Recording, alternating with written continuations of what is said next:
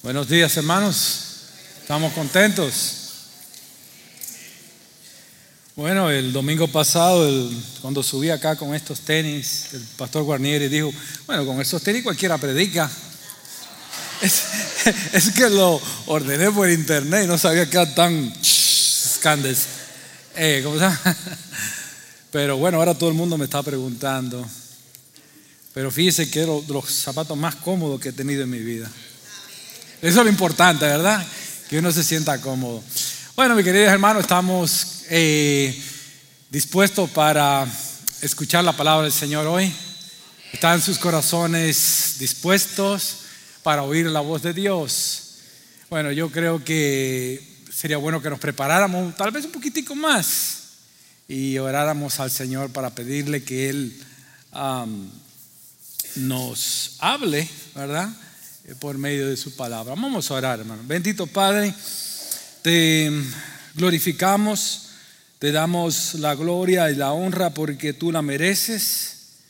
Señor, tú eres digno y eres digno de toda la alabanza que nosotros podamos dar.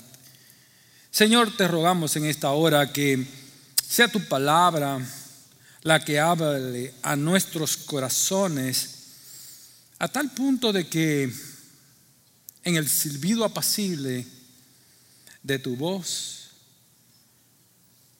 podamos sentir tu presencia. Señor, cualquier pensamiento, cualquier preocupación que hayamos traído a este lugar, nosotros te pedimos, Señor, de que tú la eches fuera. Señor, que cualquier distracción que el enemigo quiera poner para que no oigamos tu voz, te pedimos que tú la eches fuera. Pero permítenos oírte, oír tu voz en esta hora. Limpia nuestros corazones, Señor. Perdona nuestra maldad. Y que nuestro espíritu esté dispuesto para oír qué es lo que tú quieres hablar. En el nombre de Jesús te pedimos todo y damos gracias. Amén. Esto fue un hecho real. Y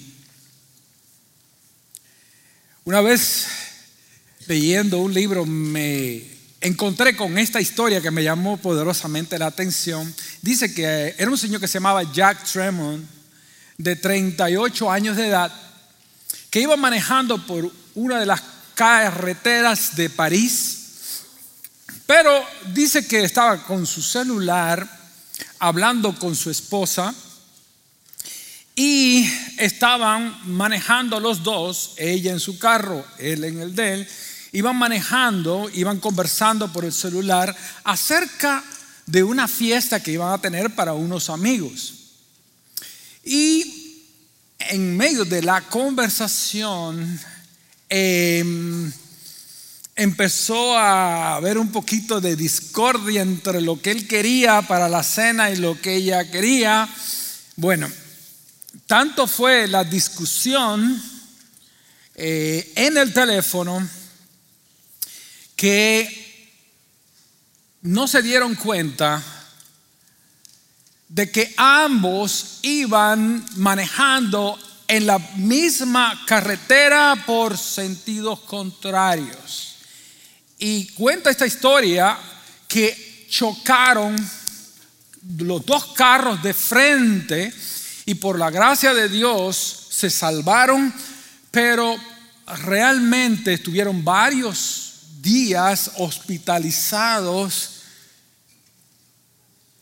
Y le quiero decir, hermano, de que ya sea con celular o sin celular, los choques, incluso entre personas que se aman, son inevitables. Y muchas veces acarrean grandes consecuencias. Hermano, estamos en un nuevo año. Yo sé que usted tiene metas, usted tiene mm, diferentes eh, propósitos, resoluciones, pero se va a encontrar, si no se lo ha encontrado ya, dificultades. Y es que, hermano, existen choques en el matrimonio eh, donde uno exige una cosa, otro exige otra. en los centros de trabajo, en su trabajo posiblemente entre los mismos empleados o con su jefe, existen choques. E inclusive en la iglesia también, no todo el mundo es, eh, se lleva bien en algunas ocasiones. Y pueden haber críticas, pueden haber eh, diferencias de opiniones y todo lo demás. Yo me quedé pensando en este pasaje porque el problema, ya sea en el hogar, ya sea en su trabajo o inclusive en la iglesia, el peligro de todos estos choques, hermano, es que muchas veces podemos estar juntos, pero divididos. Y lo peor de todo en los trabajos y en las familias es que todo el mundo se ama, pero muchas veces uno por acá, el otro por allá. Y una de las estrategias que tiene el enemigo es de dividir tu familia, de dividirte en el trabajo y dividirte en la iglesia. Y lo peor aún de todo es que muchas veces por buscar nuestra propia gloria ponemos por el piso la gloria de Dios, la salud espiritual y somos tropiezo a veces para el avance del Evangelio. Mira hermano, este pasaje yo quiero que ustedes vean conmigo, está en el libro de Primera de Corintios, en el capítulo 4, y yo quisiera que ustedes vieran cómo era la iglesia de Corinto. La iglesia de Corinto, si estuviese hoy, nosotros diríamos que es una iglesia tóxica. esa, esa, palabrita tóxica se ha hecho ya como muy viral, ¿verdad? Fíjense, aparte de la inmoralidad espiritual y sexual que había en la iglesia, había demandas legales. Escuche, escuche. Porque es importante que nosotros nos familiaricemos con qué es lo que estaba detrás de Primera de Corintios capítulo 4 versículos del 1 al 5. Es decir, vamos a familiarizarnos con el contexto, porque el contexto nos dice mucho acerca de lo que él va a decir. Hermano, aquí había división de líderes. Aquí muchos estaban infatuados porque se creían que sabían mucho. Muchas veces el orgullo había llenado sus corazones. Criticaban, menospreciaban, incluso se oponían, algunos de ellos, no todos por supuesto, pero se oponían al apostolado de Pablo. Eh, Pablo recibía el rechazo del mundo, pero también la crítica inclusive de los hermanos de la iglesia de Corinto. Usted no, usted lee primero de Corintios y tal vez no se da cuenta qué es lo que hay detrás. Mire, hermano, por el contexto posterior a Primera de Corintios 4, usted puede como que como que olfatear, si se le puede llamar así, el clima de tensión que existía en Corinto, en la iglesia. Mire hermano, yo voy a leer solamente algunos pasajes, no sé si están puestos en la pantalla o no, pero dice en el verso 7, pero ¿qué te distingue? Eh, oiga, oiga, oiga, oiga cómo estaba la cosa. ¿O qué tienes que no hayas recibido? Y si los recibiste, ¿por qué te glorías? Es decir, ¿por qué te hinchas? Como si no lo hubieras recibido. Ah, verso 8, ya están saciados. Fíjense, ya están ricos. Sin nosotros ustedes reinan. Ojalá que reinasen ustedes para que nosotros reinásemos también juntamente con ustedes. Nosotros somos los insensatos por amor de Cristo. Ah, más vosotros los prudentes en Cristo. Nosotros los débiles. Ah, ustedes son fuertes. Ustedes son honorables. Más nosotros despreciados. Hasta ahora padecemos hambre, tenemos sed, estamos desnudos, somos abofeteados y no tenemos morada fija. Nos fatigamos trabajando con nuestras propias manos, nos maldicen y bendecimos. Padecemos persecución y la soportamos, nos difaman y rogamos. Hemos venido a ser hasta ahora como la escoria del mundo y el desecho de todos. Ve el verso 18, dice, mas algunos de ustedes están envanecidos. Oh, mm. como si yo nunca fuera a ir a ustedes. Oh, palabra fuerte, ¿verdad? Pero iré pronto, si el Señor quiere, y conoceré no las palabras, sino el poder de los que andan envanecidos. Oh, uh, oh, fuerte, ¿verdad? Porque el reino de Dios no consiste en palabras, sino en poder. Yo voy a ver si lo que están hablando por ahí, cosas que no tienen que hablar, verdaderamente tienen el poder de Dios o no. Uh, ¿Qué quieren? Me dice el verso 21. ¿Qué quieren ustedes? ¿Que vaya ustedes con vara? ¿O con amor y espíritu de mansedumbre? ¿Cómo ustedes quieren que yo vaya? Hermanos, la cosa estaba color de hormiga brava, ¿verdad? Los hermanos de Corinto, hermanos, llegaron a tal punto, fíjese, de decir en 2 Corintios capítulo 10, versículo 10, los había gente en la iglesia de Corinto que decían que la presencia corporal, fíjese, como Pablo lucía, era un debilucho, era débil y que la palabra que él decía no servía para nada, menospreciable. Es decir, que lo que Pablo decía no servía. ¿Usted se puede imaginar esto? Y el Señor usó a Pablo para escribir tres o catorce epístolas que fueron inspiradas por el Espíritu Santo. Y gente decía que lo que Pablo decía no servía.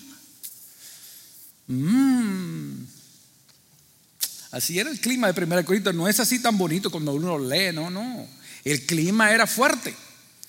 Y cuando yo leo todo esto y estudio, digo, hmm, ¿y cómo tú enfrentas? Porque aquí está la cosa. ¿Cómo mantenerse fiel cuando ya la crítica se incluso se vuelve personal? Porque ya meterse con su aspecto físico, eso hoy en día se conoce como ya algo personal. ya no es una diferencia de opinión, no, no, ya es algo personal. Usted se está metiendo con cómo es la persona en su físico y eso duele, hermano. Pablo era de carne y hueso, pero ante todo esto yo me pregunté, ¿cómo es que Pablo enfrenta este clima de toxicidad?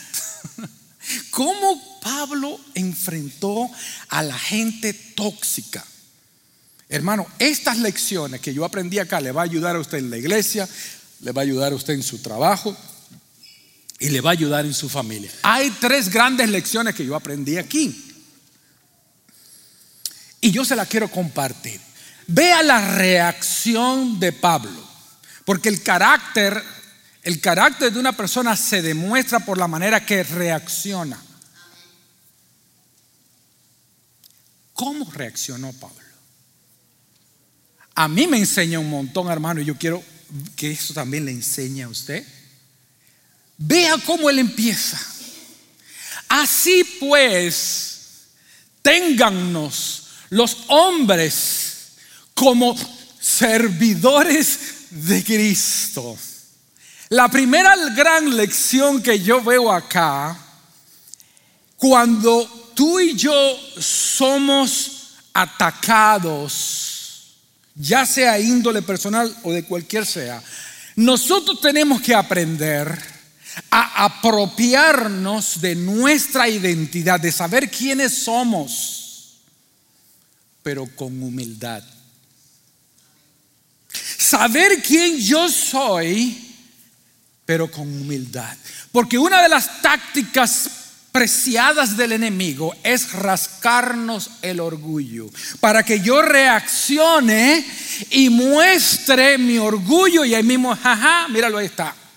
Esas son de las tácticas preferidas del enemigo en su contra y en mi contra. Cuando Pablo va a enfrentar a esto, dice, téngannos. Y esto es, esa palabra en el, en el griego es un imperativo, es una orden. Yo le ordeno a ustedes, oiga, que ustedes me consideren a mí como un siervo de Cristo no saca su resumen, no dice, yo soy hebreo de hebreos, yo soy de la tribu de Benjamín, como hizo en Filipenses capítulo 2.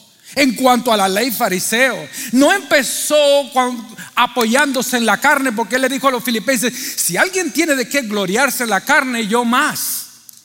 Hermano, Pablo es el único creyente, el único ser humano que fue a la misma presencia del Señor fue y regresó. Porque Elías fue transpuesto, pero allá se quedó. Pablo fue y regresó. Pablo pudo haber sacado su resumen, pero, pero ven acá, ¿cómo tú dices que, yo, que la palabra mía no sirve? ¿Me entiendes? No, él no saca su resumen. Él no dice yo tengo derechos apostólicos. Él no dice yo he trabajado más que todos los apóstoles. Ténganme ustedes como siervo de Cristo. Ahora, en el griego es lindo, perdona que yo esté usando esto, pero en el griego hay dos palabras para esclavo.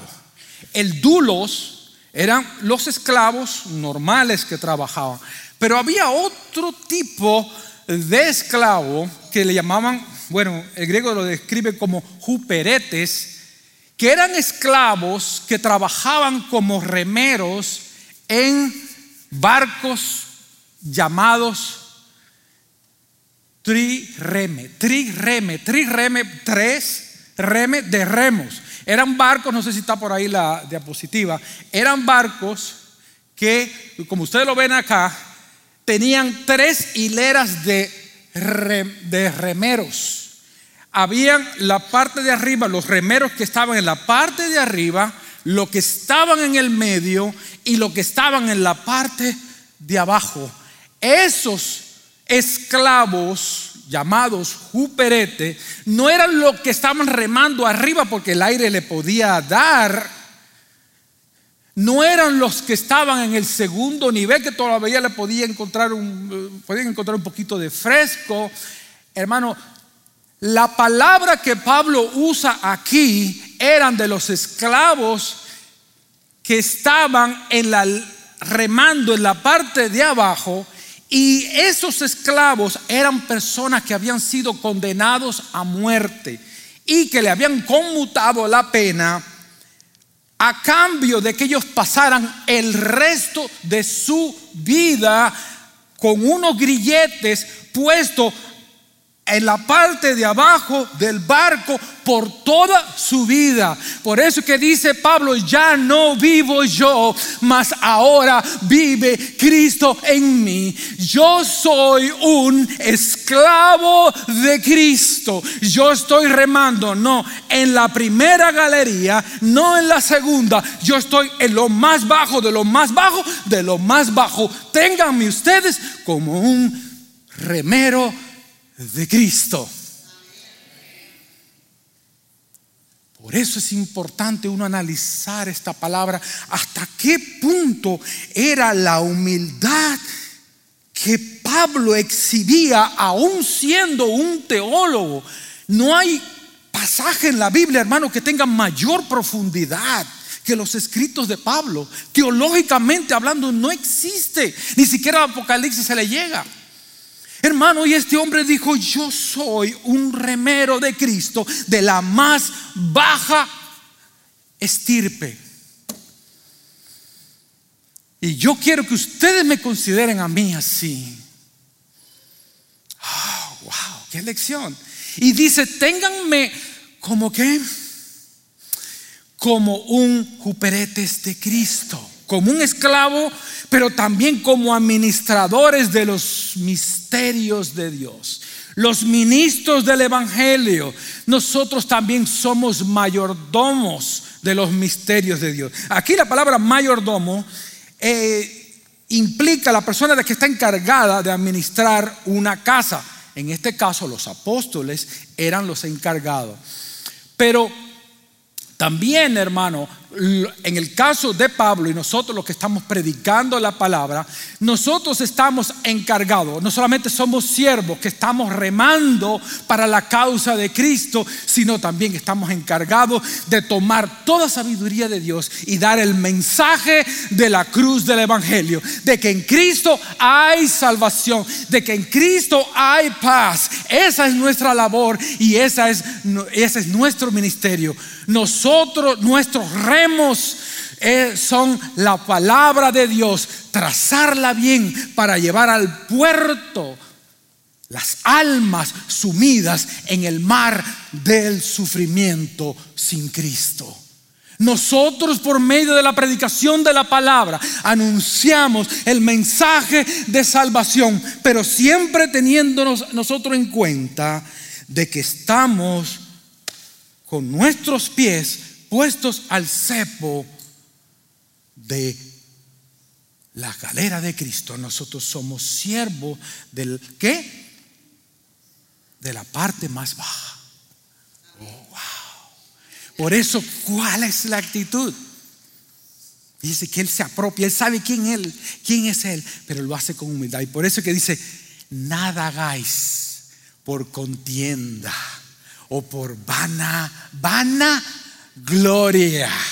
Vana gloria, una, una, gloria que es hueca, solamente para que la gente nos vea. Antes bien con humildad, recuerdan cuando dijo, estimando cada uno como superiores a los demás, a él mismo, no mirando cada uno lo suyo propio, sino también por de los otros, por lo de los otros. Haya pues en vosotros esta manera que hubo esa manera de sentir que hubo en Cristo Jesús, el cual siendo en forma de Dios, no estimó el hecho de ser igual a Dios. ¿Qué? Sino que ¿qué hizo? Se despojó a sí mismo. Tomó forma de siervo. ¿Lo relacionan? Relacionan. Cristo tomó forma de siervo. Pablo toma posición de siervo, no de estrella no de estrella, no de estrellita o de gente famosa. No, tomó la forma de siervo. Pablo, si tuviera en estos días, no se pondría en Facebook, eh, ¿cómo, ponen ahora que es eh, figura pública? No sé si ustedes han visto, hay gente que cuando agarra un poquito de fama ponen figura pública. ¿Verdad? Como, oh, yo soy muy grande. no estimó ser igual a Dios como cosa que aferrarse, sino que se despojó a sí mismo, tomando forma de siervo, hecho semejante a los hombres, y estando en la condición de hombre, se humilló a sí mismo, haciéndose obediente hasta la muerte y muerte de cruz. Por esa humildad Dios también lo exaltó hasta lo sumo, le dio un nombre que sobre todo nombre, para que en el nombre de Jesús se doble toda rodilla de los que están en los cielos y en la tierra y debajo de la tierra, y toda lengua confiese que Jesucristo es el Señor para gloria de Dios Padre. Amén. Dale un aplauso al Señor, sí, Él lo merece. Él lo merece. Hermanos, el honrar honra. El honrar honra.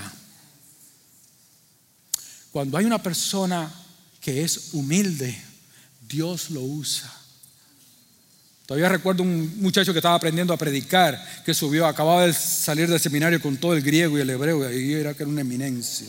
Y subió, uh, uh, uh, y entonces terminó de predicar y cuando bajó, ¡pum! tropezó y se cayó. Y ve una viejita que estaba en la, hermana que estaba ahí en la primera fila y le dijo a la viejita, ay hijo, si hubiese subido como bajaste, hubiese bajado como subiste.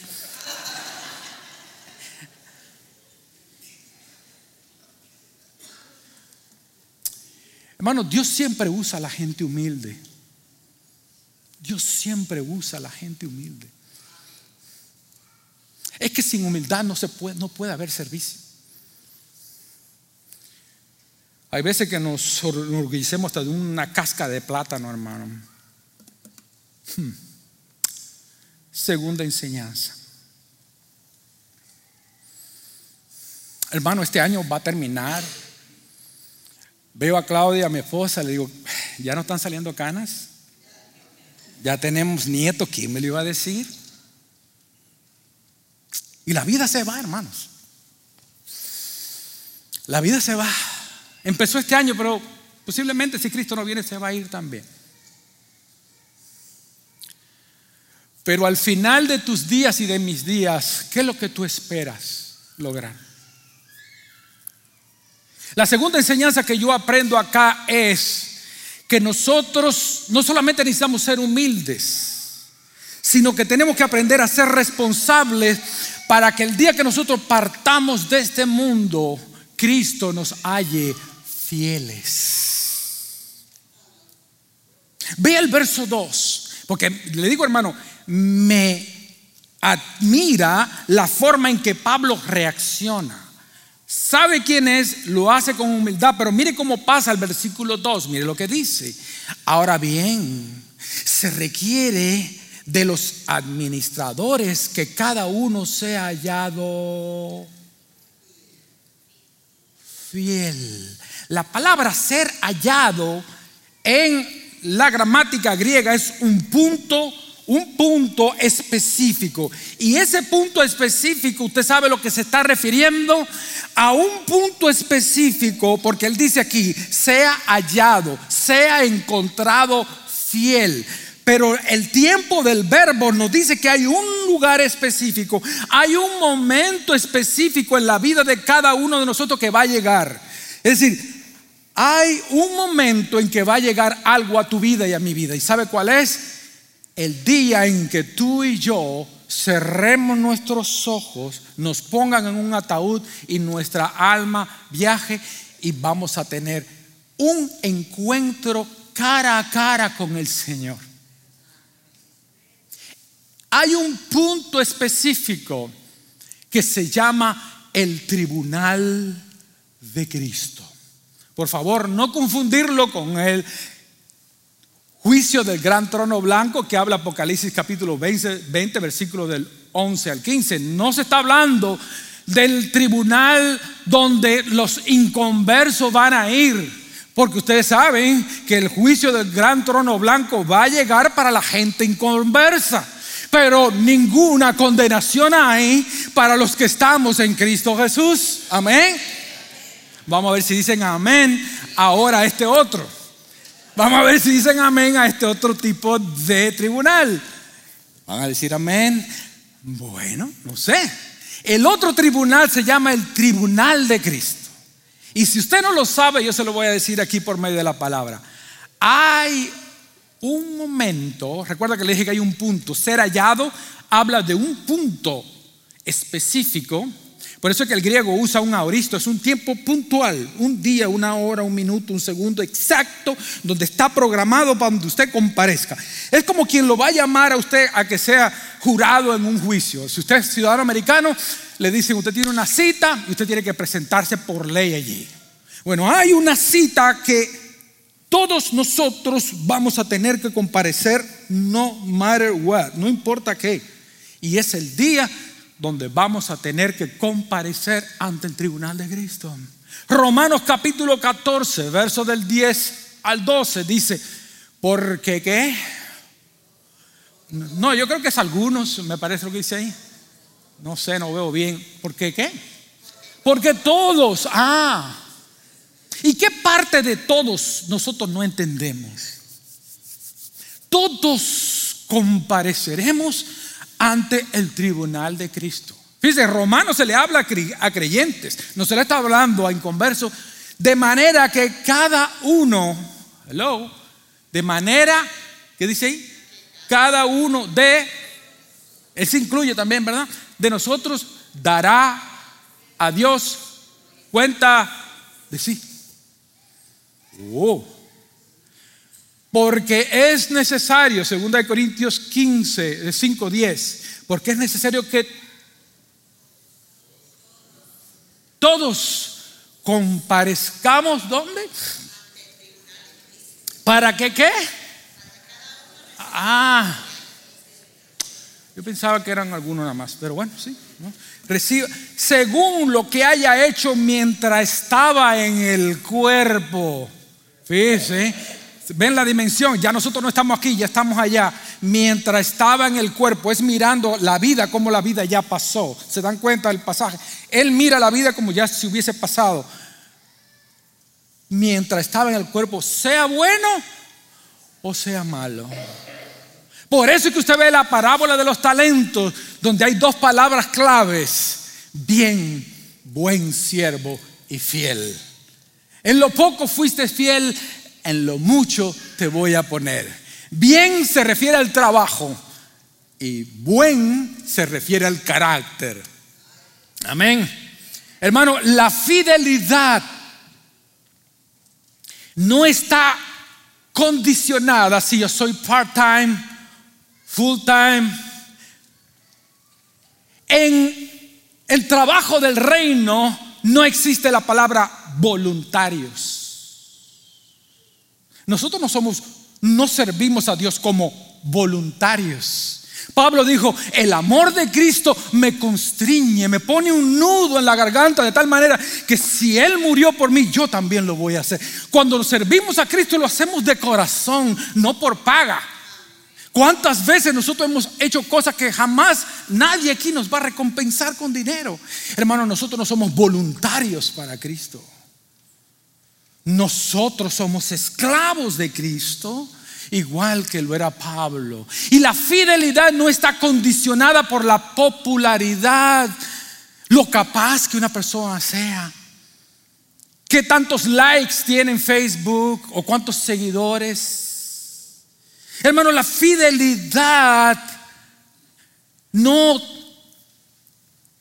depende directamente de la capacidad. La capacidad o los dones que Dios te dio a ti, nosotros no tenemos control sobre ellos. Es decir, yo no tengo capacidad, yo no predico porque por mí mismo yo soy capaz de hacerlo, sino porque el Espíritu Santo me dio el don para hacerlo. Por eso que Pablo dice, ¿qué tienes que no hayas recibido? Hermano, nosotros, a nosotros no se nos va a pedir cuenta por la capacidad, sino por la fidelidad ¿Me explico? Porque hay hermanitos que no tienen los dones así y muchos acá, pero van a ser hallados por Dios. ¿Qué? Fiel. Porque la capacidad, en pocas palabras, hermano, lo que quiero decir es que yo no tengo control sobre la capacidad. Porque esa la da Dios. Pero sí tengo control sobre la fidelidad. Amén. Eso es lo que estoy queriendo decir. ¿Ok? Pero algo que me llama la atención acá es que dice, ah, para ser fiel, y dice Pablo un poquito más, miren, porque algo me llamó la atención aquí en el verso 13. Yo, ustedes se recuerdan lo que yo leí al principio, ¿no? Del clima tóxico que había. Bueno, oye, yo en muy poco, vea el verso 3, yo en muy poco tengo el ser juzgado por ustedes o por tribunal humano. Juzgado significa evaluado. ¿Y sabe por qué? Dice, a mí ustedes no me juzgan. Oh, wow. ¿eh? Pero ¿qué es lo que está queriendo decir? Hermano, ningún hermano, ninguna hermana está calificado para evaluar realmente a conciencia a otro siervo. ¿Sabe por qué? De manera justa. Porque solamente Dios sabe la verdad. Solamente Dios. Y no puede tampoco el siervo servir para el que dirán.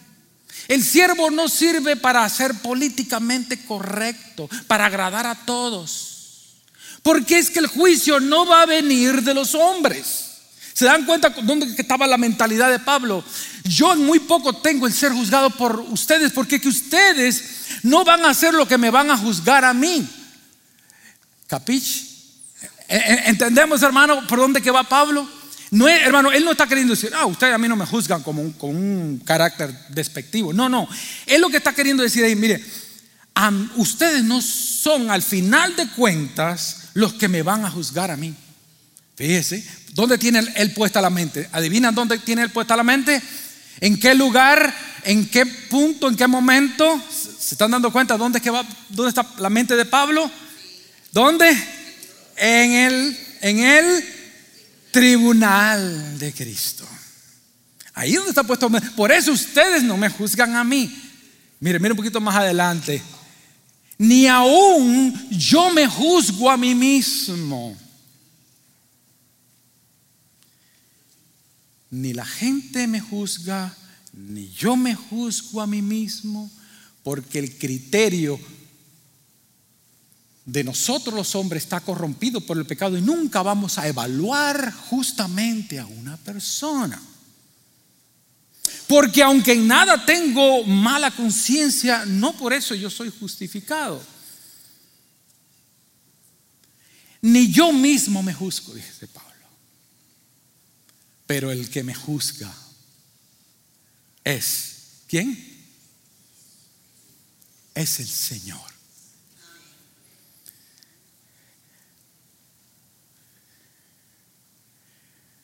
No importa lo que las otras personas piensen de ti, no importa lo que tú pienses de ti, lo más importante es que lo que Cristo piensa de ti.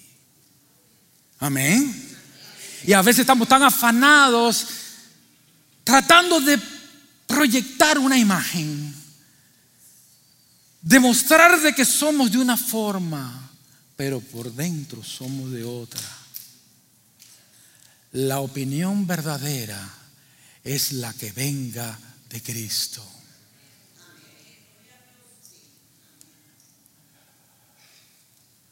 Pablo dijo, si yo todavía sirviera a los hombres, no, no sería siervo de Cristo. Hermanos, para ser fieles se requiere que uno se apropie de quien uno es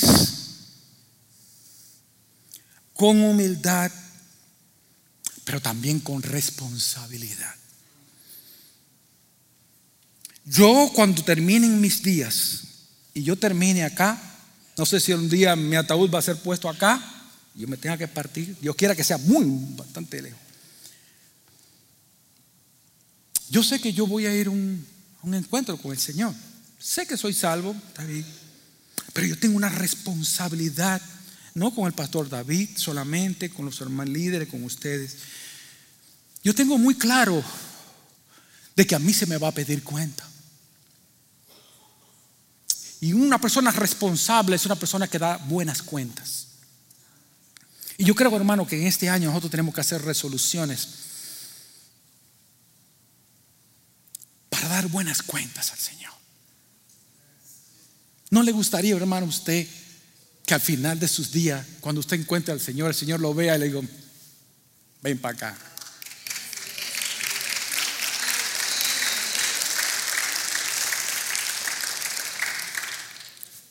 Hiciste, aguantaste.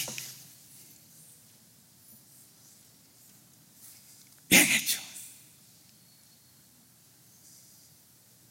Me llama la atención una historia de un, de un médico que dice que había un, eh, que siempre insistía en desayunar con su esposa. Ustedes lo habrán visto por ahí, por, posiblemente por Facebook. Fue muy famosa, donde dijo que el médico, que había un señor mayor con otra, eh, su esposa viejita también, y que acostumbraban a desayunar juntos. Y dice que el médico le preguntó, eh, ¿Y usted por qué desayuna todos los días a la misma hora con su esposa? Dice que teníamos esa costumbre desde jóvenes. Y dice, pero ¿cómo usted se, se preocupa por estar a tiempo, por hacerle todo, si ella ni siquiera ya lo conoce, porque tiene, la señora tenía Alzheimer's? Y, ella, ella no sabe quién es usted. Y dijo el viejito, yo sé que ella no sabe quién soy yo, pero yo sí sé quién es ella. Yo sí sé quién es ella. Fidelidad hasta el final. Aunque ella no me reconozca, yo sí la conozco a ella. Yo sí sé quién es.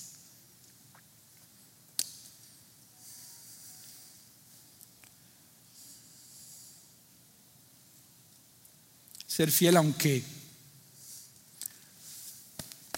nunca te pongan una mano por el hombre te digan bien hecho. Aunque nunca te recompensen, puesto los ojos en Jesús. Puesto los ojos en Él. Porque de Él es que van a venir los galardones. Ninguno de nosotros, hermano, va a apreciar en su justa medida lo que usted le sirve al Señor. Ninguno de nuestros pastores podemos apreciar, agradecer o recompensar lo que usted haga para el Señor. Nunca lo vamos a poder hacer. Pero hay uno que ve en lo secreto que te recompensará en público. Y hay una tercera enseñanza que yo aprendí acá y se la comparto. Wow, yo me quedo con este pasaje, hermano, de verdad. No juzguemos antes de la venida del Señor. Primero, si me van siguiendo, ser humilde, ¿verdad? Apropiarnos de nuestra identidad con qué? Con humildad. Después ser responsables para ser hallados fieles. Y mientras llega ese día, propongámonos para este año no juzgar antes de la venida del Señor. Pero mire esta parte, esta porción se mete más profundo. Así que no juzguemos nada antes de tiempo. Oh, no dice no juzgar, dice no juzgar nada antes de tiempo, hasta que venga el Señor, el cual aclarará también lo oculto de las tinieblas Dios tiene un día planeado que sacará a la luz las cosas ocultas de la oscuridad, valga la redundancia. El día de las apariencias terminará. No es nuestra tarea evaluar de fiel o infiel a otro siervo, porque no nos toca hacer a nosotros esa evaluación. Ah, claro, esto no quiere decir que yo voy a ser alcahuete con el pecado cuando ya es evidente. ¿Ok? Bueno, aclarado ese punto. Porque muchas veces nosotros vemos lo exterior, pero no vemos lo interior de las personas. No sabemos lo que hay oculto en su corazón. Pero hay algo que me llama la atención, porque aquí dice este pasaje que lo oculto será aclarado. Pero ve algo que dice después, y manifestará las intenciones de los corazones. Repito, manifestará las intenciones de los corazones. Lo que me dice a mí que en aquel día del juicio de, del tribunal de Cristo, perdón, tribunal de Cristo, va a salir a la luz lo oculto. Si yo pienso de que yo estoy haciendo algo oculto que nadie nunca jamás lo va a saber, mi querido hermano, yo estoy muy equivocado porque me van a poner el video. ¡Pum! Ese no eres tú. ¿Qué está haciendo eso? ¿Eres tú o no eres tú? Hermano, cuando Cristo nos evalúe, no es para condenación, aclaro, pero todo lo oculto saldrá a la luz.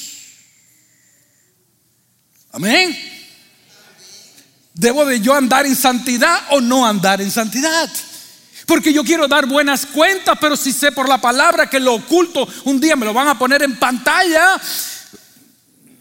mi querido hermano, eh, hay que pensar, ¿verdad?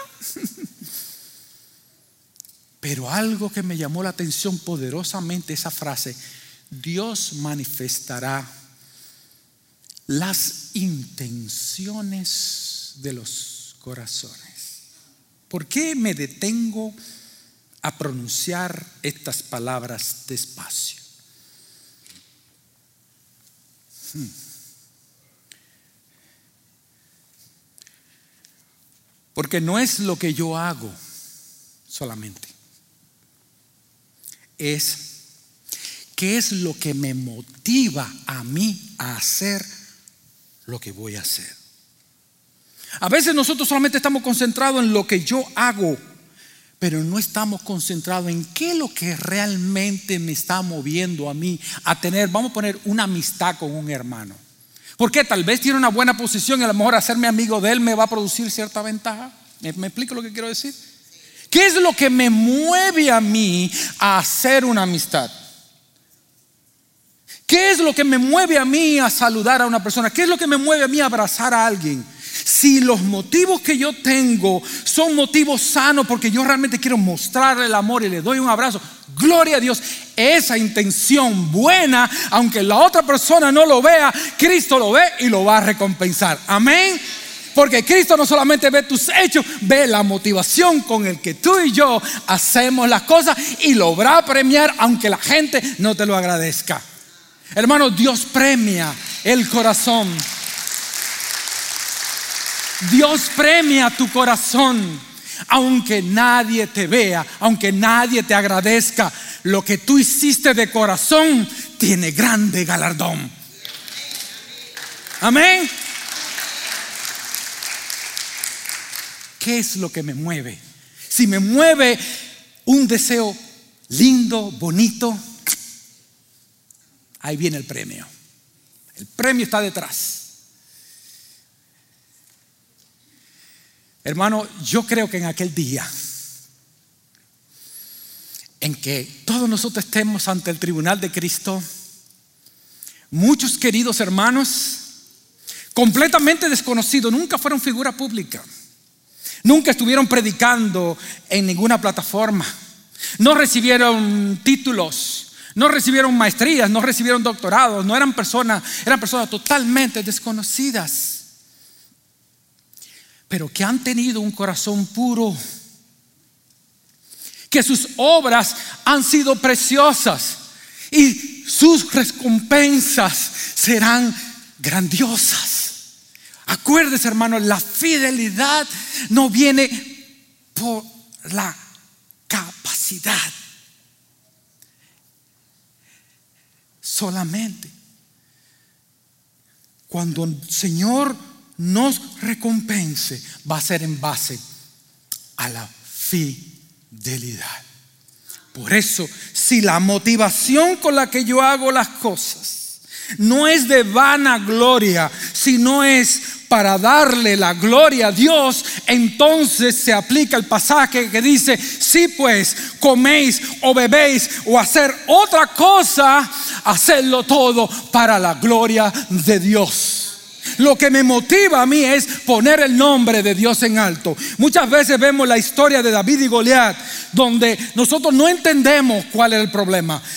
Goliat estaba desafiando. ¿Y qué le dice, qué le dice David a Goliat? Tú has venido aquí con espada, lanza y jabalina.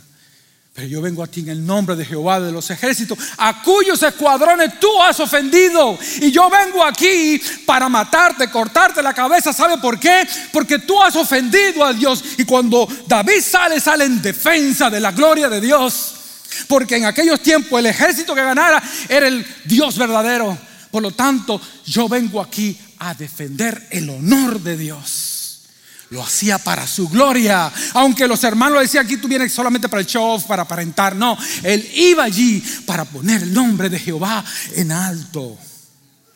Hacerlo para la gloria de Dios. Hazlo lo mejor posible, pero para su gloria, no para vana gloria.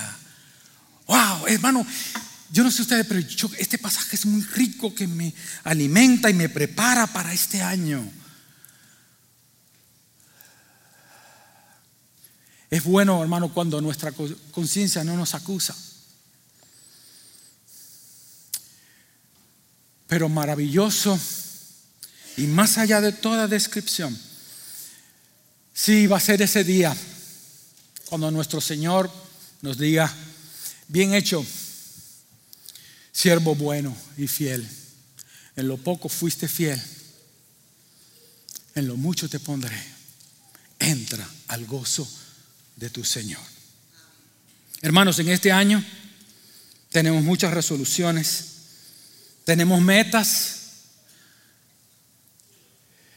pero a lo mejor ya has empezado a encontrar luchas en tu familia, luchas en tu trabajo, gente que se opone, gente que te critica, no caigas en la trampa del orgullo.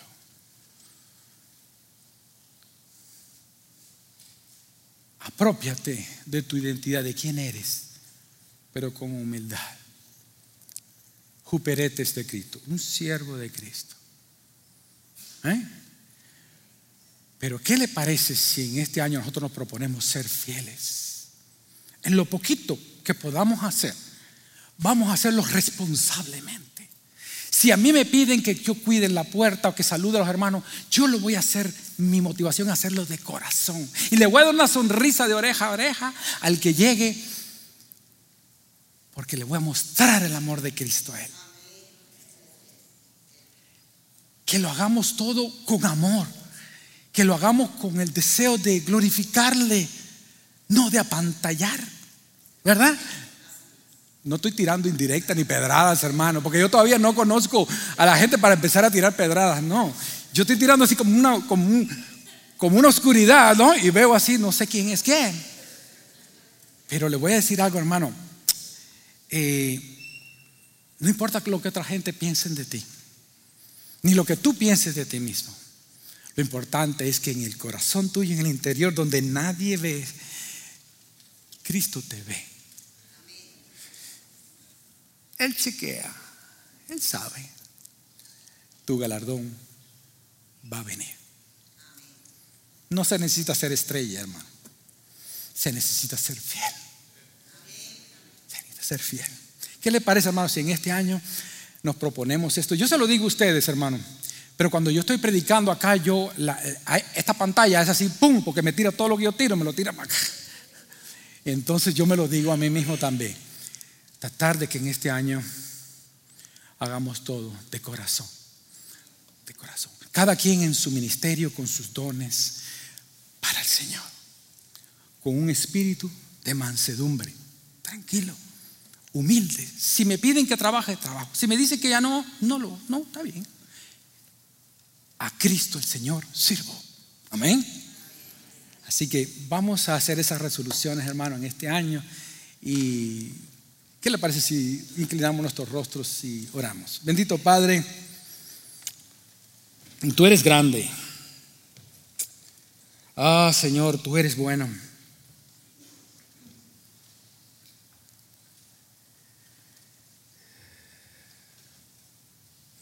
Señor, ¿cuántas veces Estamos tan afanados, preocupados, Señor, por lo que otra gente piensa de nosotros. Oh Señor, ayúdanos a no servir al ojo. Ayúdanos, Señor,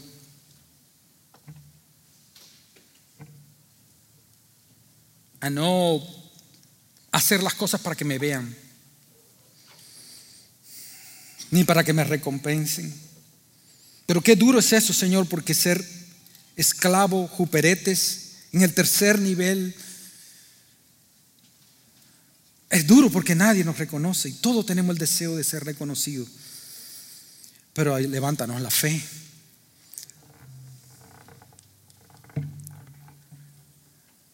Para creer de que un día en aquel tribunal nosotros vamos a recibir recompensa.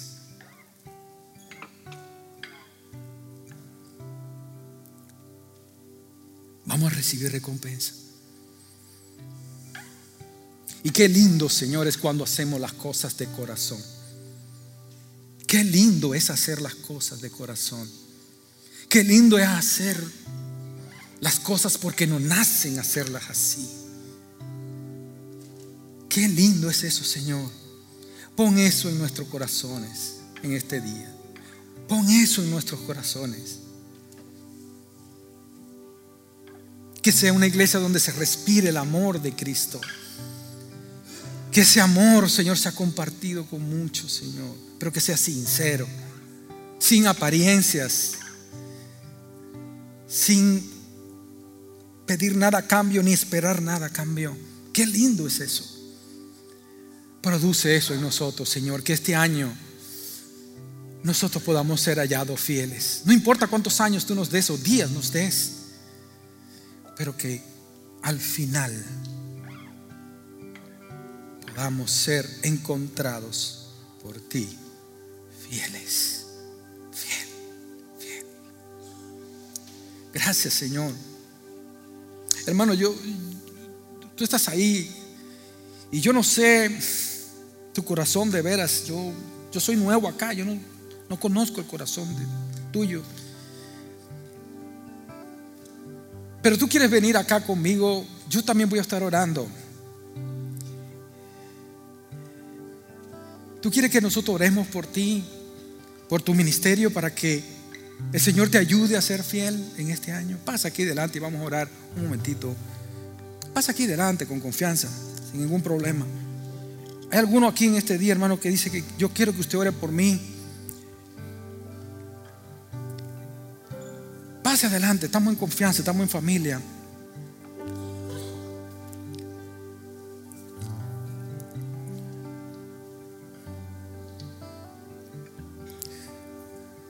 Señor, mira a estos hermanos que están pasando aquí al frente.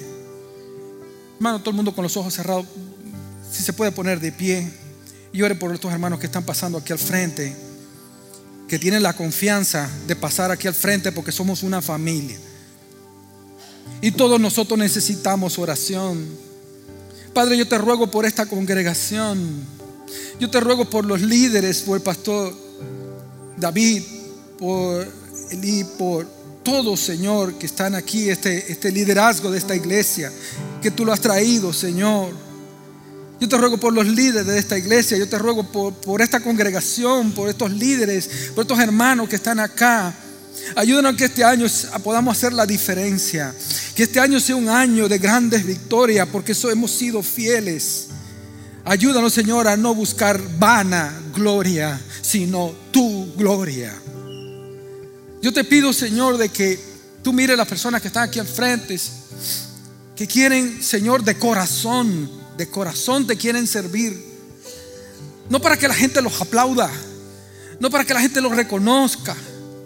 Muchos tienen sus ministerios, sus dones.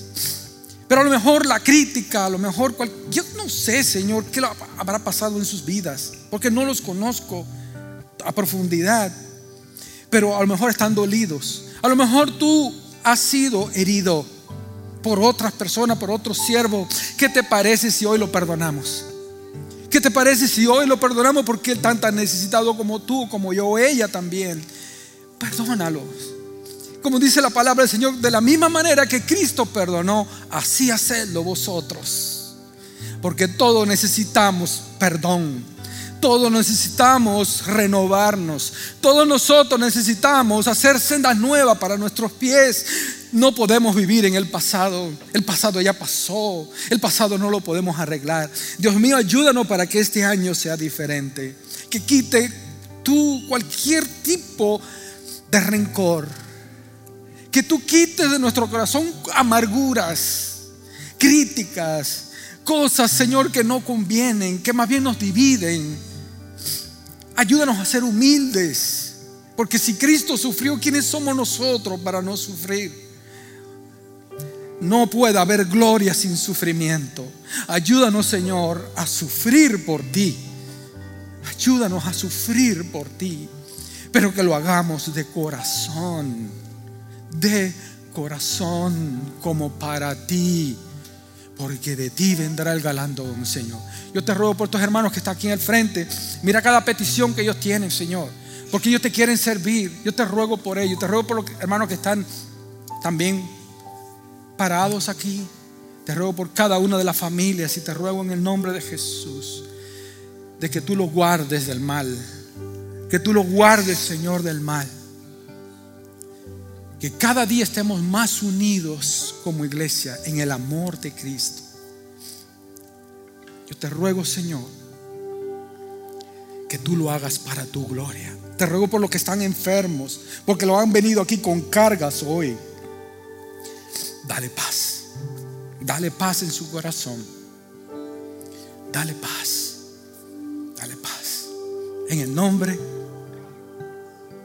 que sobre todo nombre, Señor, pedimos por estos hermanos. En el nombre de Cristo Jesús. Amén. Un abrazo, hermano. Que Señor la bendiga. Gloria a Dios.